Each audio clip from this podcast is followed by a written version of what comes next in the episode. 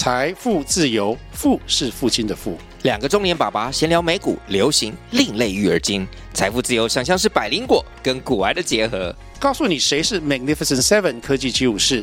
你该买瘦瘦比双巨头吗？从马斯克到泰勒斯，从华尔街到好莱坞，我们都追得上。新的一年听新的 Podcast，让我们一起财富自由。富是父亲的富哦。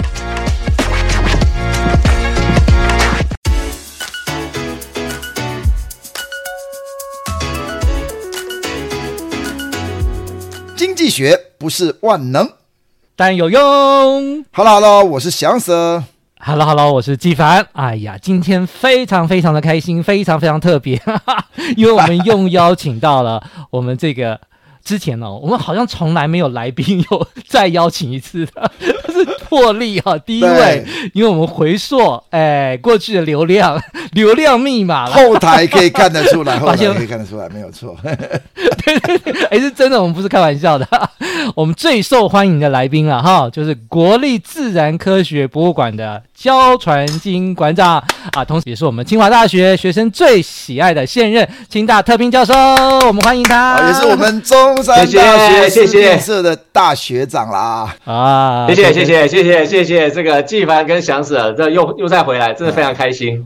对对对对对，哎，我们这个这个虽然是经济学的科普节目哈，为什么要找科学家来呢？是因为我稍微有一点点看过 我们这个 焦馆长的课程内容啊，对哦，实在让人非常惊艳哦，有些很多内容都是颠覆我的。个人的一些传统的认知，因为传统，我觉得我们之前集数讲过嘛。我们现在经济学用太多物理学的东西了哈。实际上，我们经济的怎么讲？经济的运作感觉比较像有机体，而且我们人的思绪本来就是不是那么的理性哦。传统把人视为一个理性、完美理性的这些经济模型，我觉得渐渐事实上很多的人的行为或是这个总体现象，在金融市场现象都无法解释嘛。所以现在行为经济学啦。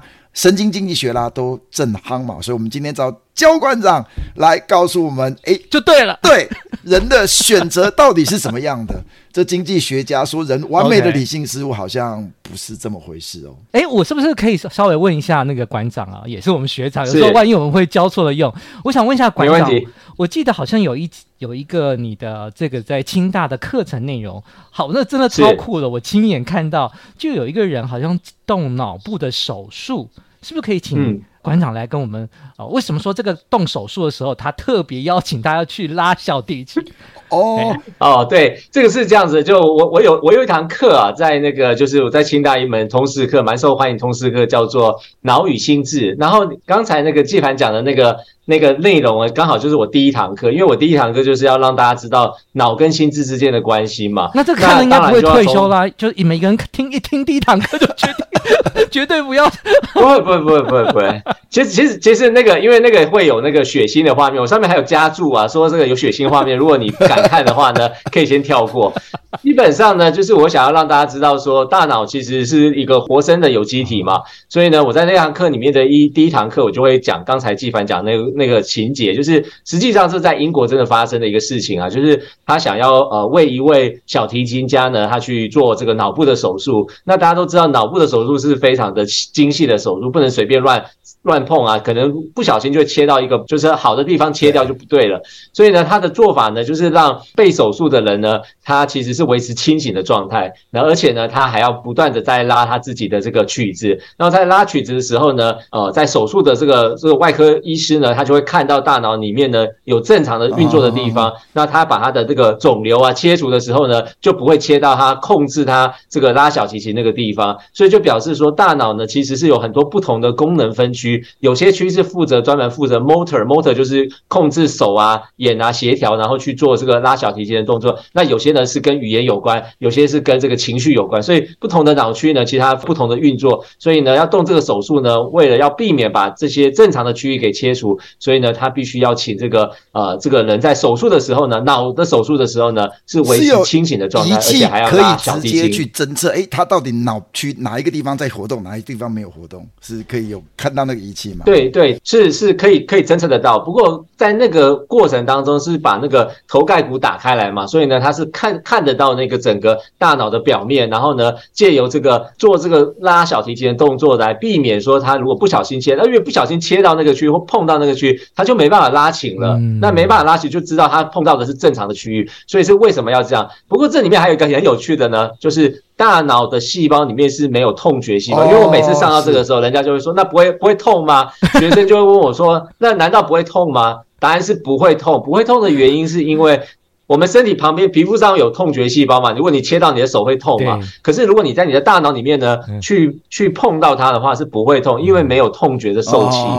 学长，我跟你讲，我我我看的过程中哦，我是没有怕啦。可能学生物我都解剖过，哎，我发现他拉的还蛮好的，一边 动手术一边拉，而且那个是很需要很细致的协调，哎，是是。是，所以真的是不容易，真的。对大脑真的非常的非常厉害的一个结构，真的。对。好，那因为我我想学长也知道，我们这个呃算是科普的节目啦，经济学科普，嗯、但是你听众有时候也也会挑内容啦，有时候特别喜欢听投资理财。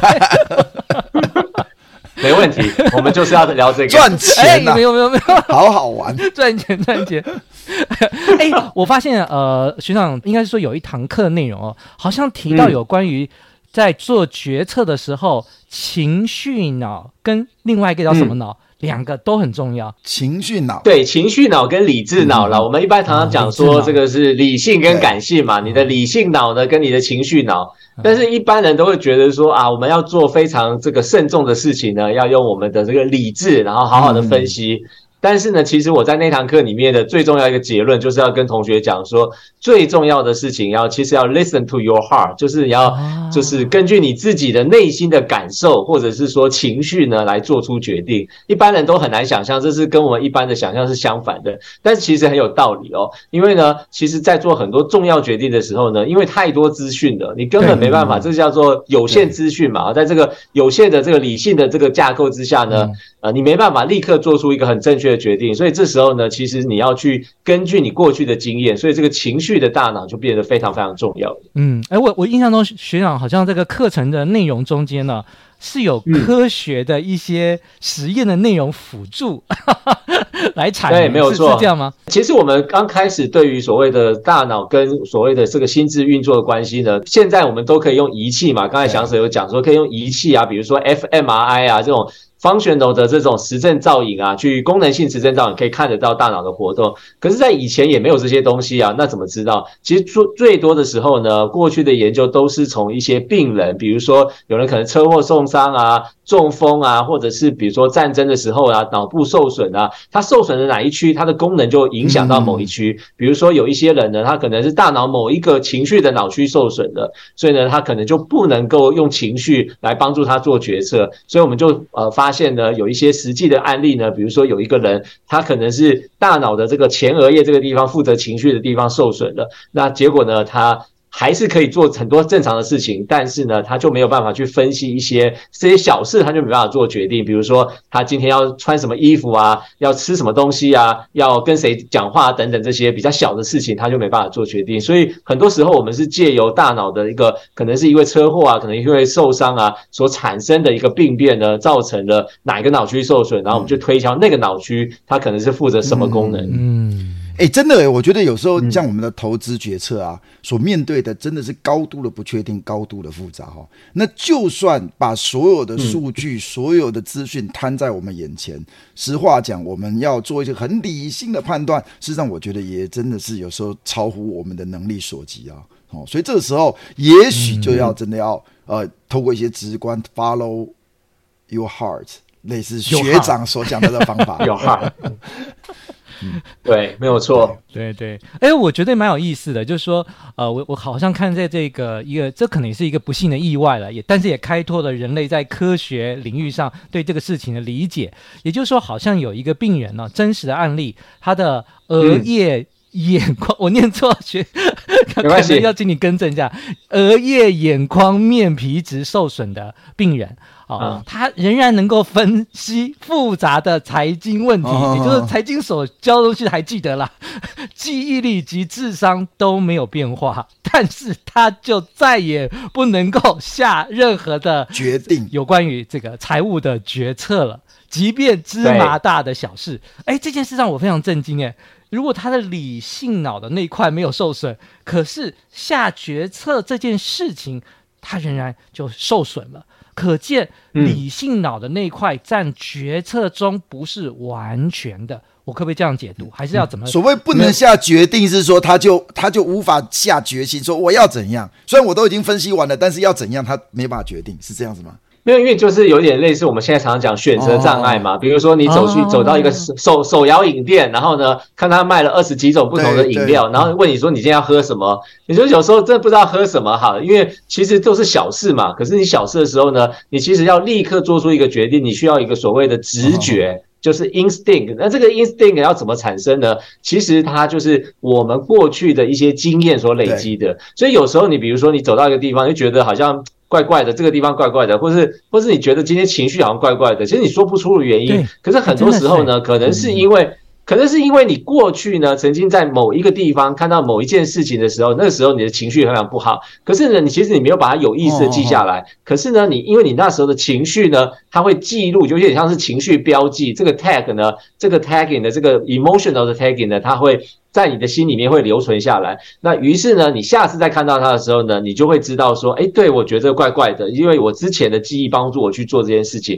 那很多时候呢，其实我们呢做了很多决定呢，我们常常讲说，我们是从失败中学习嘛。我过去可能失败过很多次，当你失败的时候呢，你是会觉得很痛苦、很难过。那这些痛苦，难过就是这种，就是一种情绪。那这种情绪呢，经过时间之后呢，它会内化。成为你判断的标准，比如说你觉得我不应该做这件事情，但是你又说不出来是什么，那是因为你以前做过类似的事情是失败的，然后那时候给你一个不好的情绪，它会永远的记住。所以呢，这些所谓的经验、失败的经验呢，就成为你未来在做决策的时候呢，可以透过你的情绪来做判断。所以我们常常讲说，如果你都没有经历过什么失败的话呢，其实你人生除了人生很无趣之外呢，你也没有办法呢，在面对下一次的决策的时候呢，根据你过去的失败经验的内化产生的情绪帮助你做决策，所以人其实是要经历很多很多的失败，最后你才会成功。这句话呢，其实有一位物理学家。这是一位非常重要的这个物理学家呢，波尔这位物理学家，德这是德国的一位这个这个物诺贝尔奖级的物理学家，他曾他就说过一句话，他说一个真正的专家呢，就是经历过所有的错误，他就成为专家了。但是你每次错误当中可以不断的学习，所以我觉得是蛮重要多都很怕失败，因为现在马上他们这个上考场了以后，哇，他们就觉得很担心考不上什么的哦。我觉得事实上真的人生那么长，尤其他们。我们的听众很多都很年轻啊，其实要在失败当中获比教获取教训，而且要努力努力去寻求失败，甚至失败，呃，不要气馁，因为你在当中你的成长跟学习是更多的，嗯、会让你以后。哎，不过我我我我我有个观察。嗯我们这个社会中有一些一路念名校的人啊，他真的很少失败过。哎，其实他不见得是不完全是好事，我可不可以这样解读呢？就我觉得可以，但是我们不能够，因为我们看到都是他看到他成功的那一块。我懂，我懂。也许，也许，也许那个刚才那个纪凡讲的那种一路都是念名校成功，他可能在人生的某一些的物物问题上面或某些事情上面，他也是有经历过失败，只是我们没有不没有被看到不知道而已。因为我觉得第一个是一个人不可能永远成功了，我觉得这是第一个，就是基本 probability 就这样子嘛，总是有遇到顺利的时候跟不顺利的时候，但是呢，我觉得就算他是相对比较顺利的，他也一定会经历过一些可能。呃，小小的这些挫败，那我觉得每一次的挫败都能够在挫败当中学习。我觉得这个人的成长一定是比都没有经过挫败的要来的更好、更丰富。嗯、所以我觉得这个，哎，我们这一集还蛮蛮蛮有励志作用的。对对对，那是不是可以这样说？我们人生中的一些挫折跟人生的历练，嗯，跟我们的一些我们说经验值，其实对我们情绪脑的这个培养，嗯、或是理解我们自己的情绪脑的判断。是会有帮助？是要这样解释吗？还是我不知道？对，我觉得我刚才纪凡讲那个非常好，我喜欢你用的那个经验值。我觉得我们今天讲情绪可以用另外一个话讲，就是经验值。如果你问人家说，为什么你投资的时候你觉得这样是好的，然后你又说不出来，你说这是我的经验值。其实经验值就是你过去经历过的一些事情，成功也好，失败也好，主要是失败的一些情绪累积出来，然后你很快的就可以判断出来。所以你的经验值其实就是你的情绪，就是你的直觉。哦，对，所以怪不得说投资有时候需要缴点学费。其实越年轻的时候越好，因为那时候没有钱，不会输的太多。这个。对 对，哎，这这句话讲的真的太好了，对对对，我觉得真的是这句话很重要，哎，所以也许大家听众真的，如果小小小的这个有点有点这个赔赔钱啊，其实也是好事了，不要赔太多就好了。对对对，就是真的是这样。哎，那里面有讲到说哈，好像说这个意识脑哈，我这个这个我都照念您的 啊这个讲义，我没关系，我可以引用一下哈，意识脑可能会博得全副的注意力，但意识只是脑袋。工作里的一小部分，而且是在意识脑之下运作的那些部分的努力。这个是不是可以解释一下？当然可以啊，因为其实我们大部分的时候都觉得我们做出决定，好像是我们想清楚之后百分之百想清楚所做的决定。但实际上呢，我们真正的大脑在运作的时候呢，其实你有意识，就是有 consciousness，就是有意识的部分呢，可能只占了不到百分之十，然后剩下百分之九十就是没有意识的。我们每天要做的决定，可能有上千个，甚至有上万个，每天哦，上千个是一定有的。那我们每天做这些决定呢，如果你都要想清楚的话，你根本大脑没有办法去处理。那么多的事情，嗯哦、所以很多时候呢，我们都是凭经验值，觉得哎，这个就这样子，那个就这样子。当然，有些事情我们会坐下来好好想一想。可是很多时候呢，我们其实就是。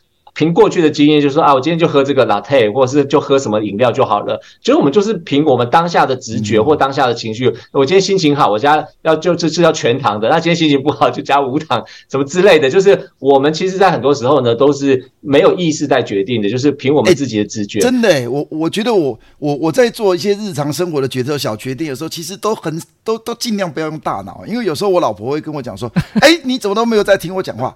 没有，我的大脑全心全意在。”在处理一个目前我要处理的一个重要事情，所以有时候我什么钥匙就随便丢，啊皮夹就随便丢。他每次都说我说，哎，你每次皮夹、手机、一点眼镜都不知道在哪里，不是因为我在放的时候我没有用大脑，用大。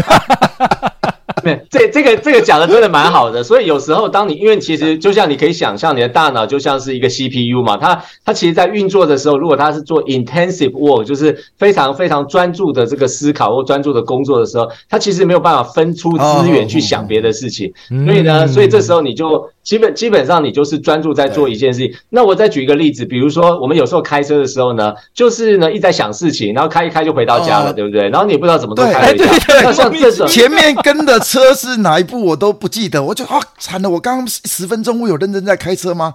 我都觉得会害怕到。对，是，所以这就告诉我们，其实开车回家是一件复杂的事情。可是这么复杂的事情，我们已经内化成我们的习惯之后呢，其实是你可以不用有意识的去思考，什么时候你才会有意识？比如说，你开到一半的时候，突然交通堵塞，或突然发生车祸，你才会停下来，才想说：啊，我应该是要开在这一条路上，或者是我今天已经开不过去，我要找这个别的小路开回去。这时候你才会有有意识的去开车。所以这个就是我们实际上很多时候很多的角色，比如说你开车，或者我刚刚讲的任何事情，其实你要每天要做出很多的角色。你这时候要转弯，你这时候要打方向灯，这些都是决策哎、欸。可是你都没有在想，你就已经做出来了。对对对，哎，我倒是想额外。谈一个跟这个无关的，但是我生活的困 困扰了哈啊，这跟我太太太有点关系。我讲我例自己的例子没有关系。我的生活中常有很多有一些实际的困扰，就是吃饭，还有一些很多生活的决定。我真的觉得要决定那些事情很痛苦哎、欸。我每次去餐厅哦，我都没有看菜单，也不想看菜单，我都问那个 waiter 或者是 waitress，我就直接问他说这个。菜单里面哪一个最多人点？他就跟我说这个，那我就选那个。我从来没有选过，我就选这个，实在太累了。然 后我我太太每次都很生气，要跟我吵架。他说这个选择的过程是一种乐趣。天哪，这超累的。哎、欸，那你说大脑，你知道为什么吗？说不定你就是有选择困难症的人哦。对，选择困难症没有，因为最主要是这样子，因为选择多不等于选择好。原原因是因为呢，其实其实没有选择当然是不好，但是如果你选择过多，比如说我刚刚讲说，你去餐厅里面点菜的时候，给你有三四十种菜色，其实也不知道怎么选，然后最好最后大家就会说，那请 waiter 或者是 waitress 介绍，要不然就是看上面人气排行榜嘛，对不对，就前十名就前十名点就是。其实这个最大的原因呢，就是当你选择过多的时候呢，会产生所谓的机会成本啊，就是说你选了这个，就等于放弃另外一个。但是如果你有五十个可以选的话，你选了一个就等于放弃四十九个，而且其他四十九个也不差哎。所以呢，这时候你的选择就越来越困难。所以呢，当你变成是一个追求完美，就是想说我一定要选到最好的那一个的时候，你往往会不知道如何选择。所以这就有产生，就是在这个理论上有一个叫极大化者，一个叫满足化者。那极大化者呢，最后呢一定会非常忧郁，因为他不知道怎么选，因为他就是选择困难症。那满足化者就是选什么都觉得很好吃，他就不会呢有这么所谓的这种就是遗憾啊，或者是后悔啊。不过我的困扰是我太太说 我都没有认真跟他一起选。带点意见，没有，这个是你的问题啊，纪凡，这个不是，这个跟选择困难症没有关系。可是选那个真的很累。那学长有有有研究这种什么满足化者跟极大化者在人类族群里面各占多少比例吗？还是哪一种人都？有有有有，这个有做过一个量表啊，就是差不多就是呃三分之一的人呢是属于那种极大化者，三分之一是属于满，那当然有说所所谓中间，中间当然是比较多一点啊。我是讲的三分之一是不到三分之一或接近三分之一，但是就是说呃，我觉得现在的社会呢，属于那种所谓极大化者会越来越多，原因是因为呢现在的选择真的太多了，嗯啊、对对对，因为因为现在是一个这个社会很丰富嘛，就是产这个文化很进步啊，然后呢发明越来越多之后呢，其实我们的选这真的越来越多，然后越来越多，多到一个地方的时候呢，就会让你整个瘫痪掉。所以这是为什么现在常常听很多人讲说选择困难症。那一个餐厅啊，因为我是不是餐厅有一个最适的这个菜单的数量？对不对？你太少的话，哎，人家觉得说，哎，我没有选择。那太多就选择困难。刚刚学长讲的机会成本，对不对？不能太多，也不能太少，对不对？没有，其实其实我觉得现在很多餐厅都有所谓的那个人气排行榜，就是前十名的菜。对呀，我觉得这个很有效，因为我自己有时候不知道怎么点的时候，我就是从那个人气排行榜里面一到十名，我就选个五个，就不会有错的，因为那一定都是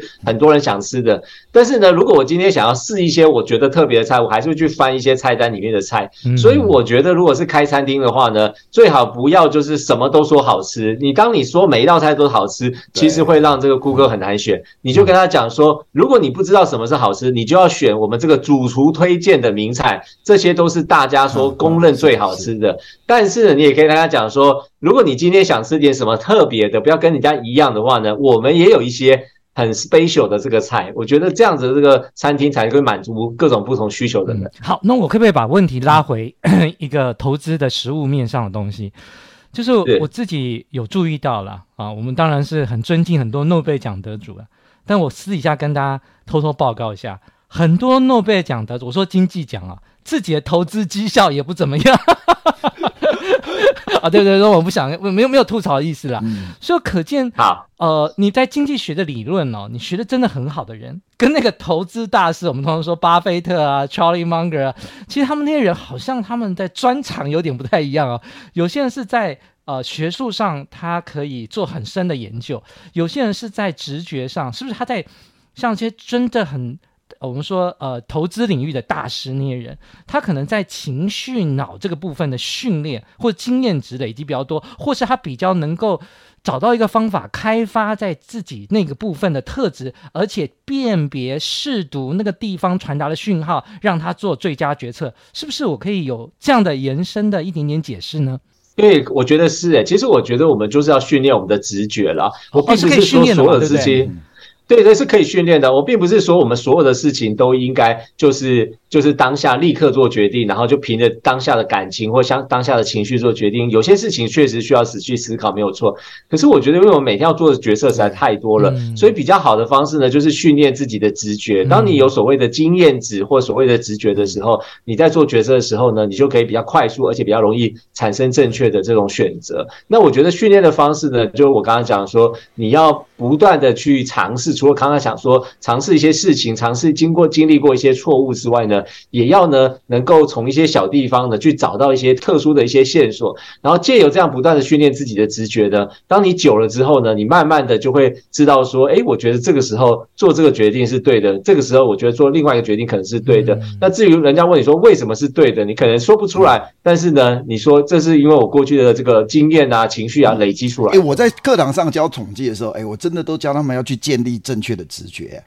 统计直觉啦，哎，经济直觉啦，哎，因为有一些时候我们遇到的问这些问题啊，哦，真的很复杂，所以说你每一个细细节你都要去考虑，你脑筋就爆掉了。所以有一些的部分你应该用一些直觉去处理它，那你就可以把你的思绪 focus 在一个这个主要的部分，你就可以把这个问题破解了。我觉得这真的是学长刚刚讲的，真的蛮重要。对，要建立一些直觉。对对，其实越高段的时候，你可能真的还是需要有一些情绪。比如说，我们常常讲说，人家在玩这个，不管是玩这个西洋棋也好啊，或者是 poker game 啊，就是在这个呃赌场也要去做这些所谓的，不或者是或者是打桥牌好了，像这些其实有在都可以算牌嘛，你就可以根据统计，根据它的几率来算说下一张牌出的几率是多少。嗯那所以我们在正常的情况之下呢，我们是要根据这个所谓的统计啊、数据来做出决策。嗯、可是呢，就再厉害的扑克玩家呢，他有时候也是要靠情绪来帮助他在那种两难，就是 fifty fifty 的时候呢，你要怎么做决定？你就凭你当下的对于这个事情你的感觉就做出决定了。我像我每天都要做一个决定，就决定要去哪里运动啊，去走一走。我每天一定前往科博馆，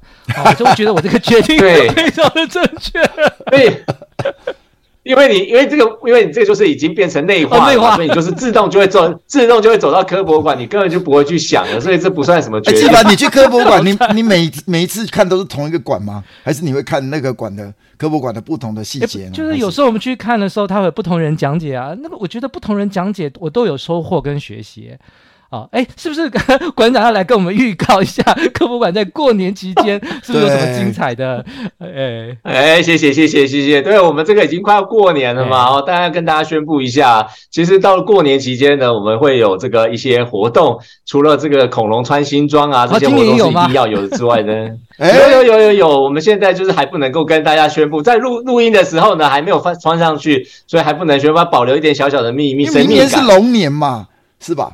对呀、啊，对呀、啊，明年是龙年呢，大家都知道这个科博馆是不是以恐龙著称嘛？所以我们又称这龙年是科博馆的本命年，哦、对，本命年，对，那是最重要的一年嘛。所以呃，我们明年呢，呃，就会推出一些活动，比如说在春节期间呢、啊，如果你的这个这个名字当中有“龙”这个字的话呢，哦、就免费。要一样在在春节的几天里面，就是。没有没有，也声音像不能啊，我们一定要是 exactly 就是龙，就是这个恐龙的龙才能够生。哎，那还是蛮多人有了，还是蛮多人有。对啊，对啊，对，没问题啊。对，我们欢迎大家。对，一起来看恐龙，有这个用这个自己是龙嘛，然后再来看恐龙这样子。OK OK. 好，这真的是很棒啊、嗯、啊！我觉得今天的内容，我觉得真的很精彩。那我觉得我们这个也要快过年了，那我觉得很轻松很愉快，而且我觉得真的是我一直很想聊这个题目。那这个题目对我自己帮助真的很大。我很多，我现在回忆起很多很棒的财经的呃重要的决策，或是人生的决策，我在做决定的那个瞬间，其实都会有一些。我不知道可不可以这样说，有一些情绪上很舒服、安定的感觉。嗯，因为你要、嗯、是一个很特殊的职业，对，你要完美的用这个所谓理性的脑去思考。嗯、我觉得真的，至少我至少以我来讲，我我可能就真的是无法做决定了，因为你不可能想清楚每个细节，或去把所有的资讯都 pick up 起来说，说或者是去完美的去处理它。我觉得这个可能没真的是没办法，嗯，嗯能力所不及啊，对对。嗯对那而而且我觉得，呃，情绪脑的是需要练习的。